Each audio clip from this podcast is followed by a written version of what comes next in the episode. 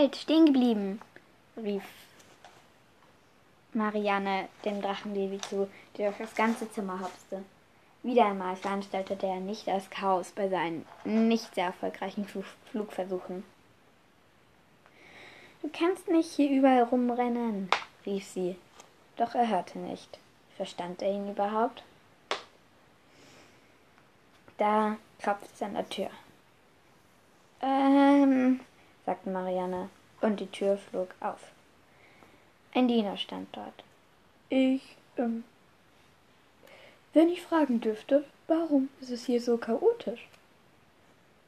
Ähm, warum sah er den Drachen denn nicht? Er stand in, er, der Drache stand genau vor, sein, vor seinen Füßen und hechelte ihn an.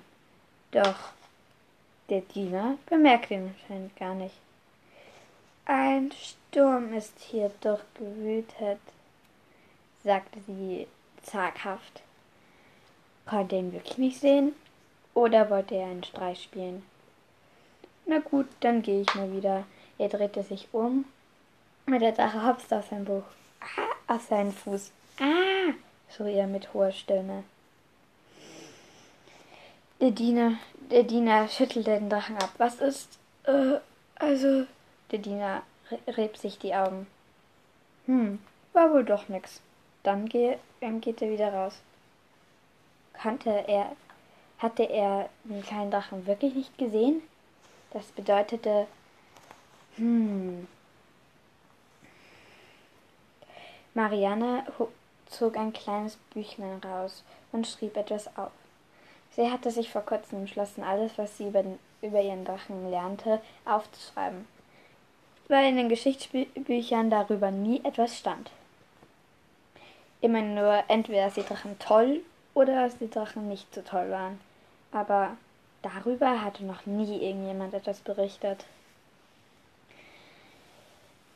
Andere können ihn nicht sehen, außer er ärgert sie oder macht etwas anderes mit ihnen, schrieb sie auf.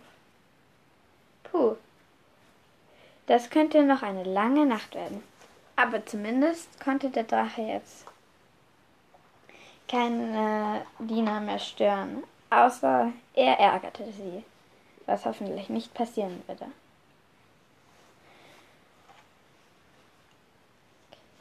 Kannst du eigentlich reden? fragte sie. Der Drache schaute sie an und legte den Kopf schief. Ich sage es mal, ich deute es mal als ein Nein.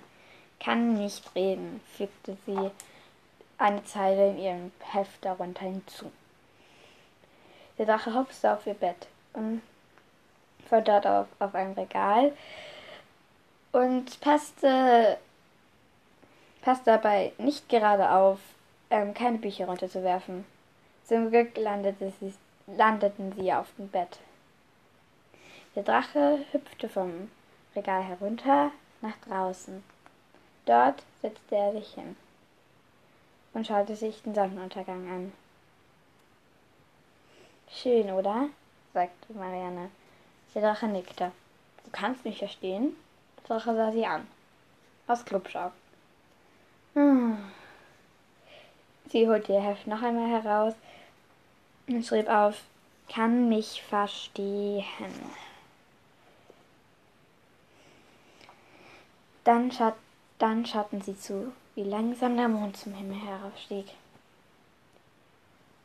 Ich habe noch immer keinen Namen gegeben, aber woher soll ich auch wissen, dass du ein, ob du ein Junge oder ein Mädchen bist?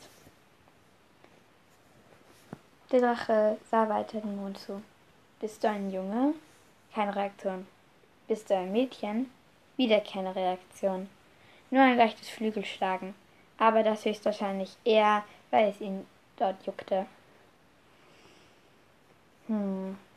Wie soll ich dich denn nennen, wenn ich nicht weiß, ob du ein Junge oder ein Mädchen bist? Dann plötzlich gab es eine Eingebung in ihr. Eine, einen Namen. Samira, sagte sie. Drache schaute sie an. Er grinste. Dann summte er, äh, gurte, nein, schnurrte.